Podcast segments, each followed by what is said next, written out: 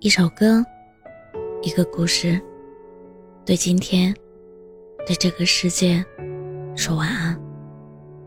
这里是晚时光，我是主播叶真真。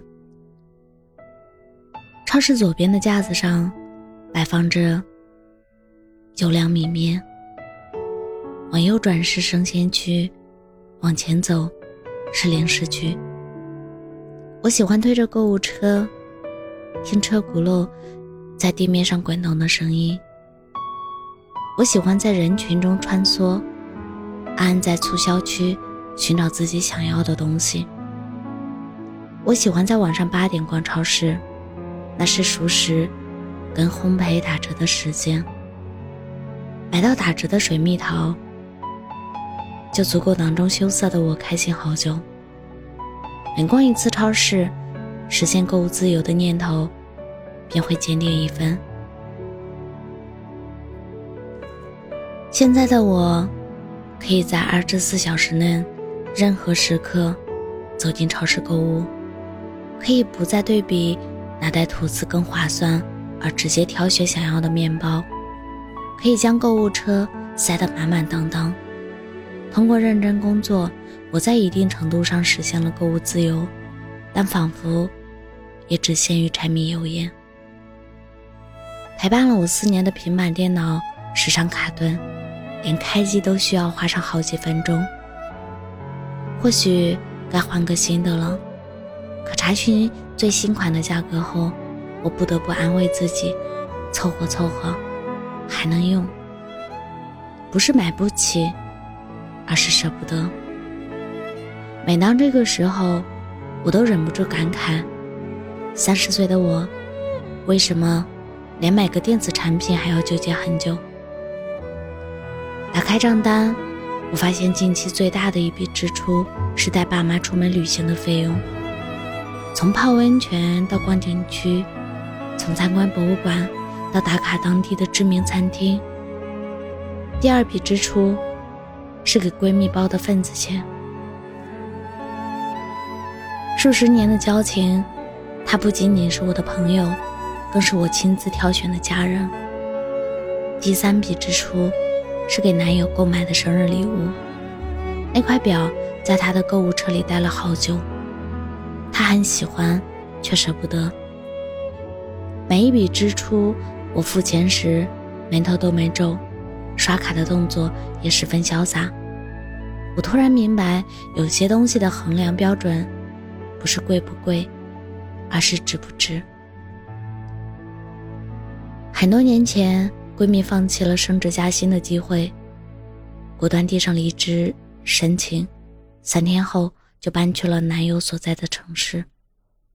我害怕，她只是心血来潮的冲动，更害怕她在一个陌生的城市里受委屈。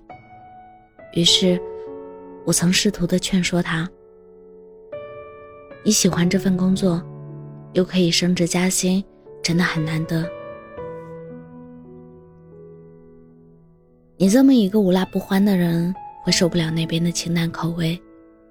那个城市太远了，除了他，你没有任何一个熟悉的人。他说，工作机会有的很多，麻辣口味的饭菜也可以自己做。城市虽然很远，但是有他在。后来。他确实遇到了很多难题，需要跟新同事、新上司打交道，在与新工作的磨合上耗费大量心血。当地的方言他听不懂，也讲不来，常常因此闹了很多笑话。男友加班的时候没人陪他逛街购物，打发时间。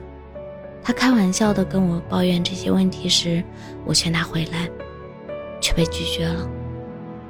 她说：“每次感到艰难的时候，看到男友做的三菜一汤，在男友怀里待满三分钟，就能满血复活。”她说：“遇到的所有问题，男友都陪她一块儿去面对，耐心教她方言，一得空就陪伴她。”她说：“虽然过程艰难，但男友本身。”值得他怎么做？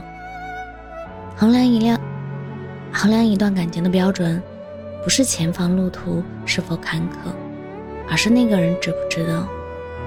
现在的他，讲一口流利的本土话，工作上也一帆风顺，与男友结了婚，跟街坊邻里的关系也很不错，总跟我分享二人世界的甜蜜日常。你发现了吗？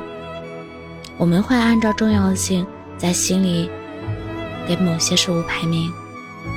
有人放弃事业奔向爱情，有人为了出国深造选择分手，有人放弃鲜花选择面包，就有人为了游戏装备愿意吃一个月的泡面。有人放弃铁饭碗选择在大城市漂泊，就有人为了慢生活抛弃灯红酒绿。每一个选择都没有高低之分，无非是听从内心的声音罢了。我们无法预判未来的轨迹走向，做出当下认为值得的。很多年以后，白发苍苍的你，坐在摇椅上，能想到一些事情，让你忍不住扬起嘴角。可能是与父母旅行所拍摄的照片。可能是奔赴向男友的快乐，也有可能是放弃购买电子产品的骄傲感。你觉得值得，那便是最好的。无论这世界多么苛刻，我都偏爱你。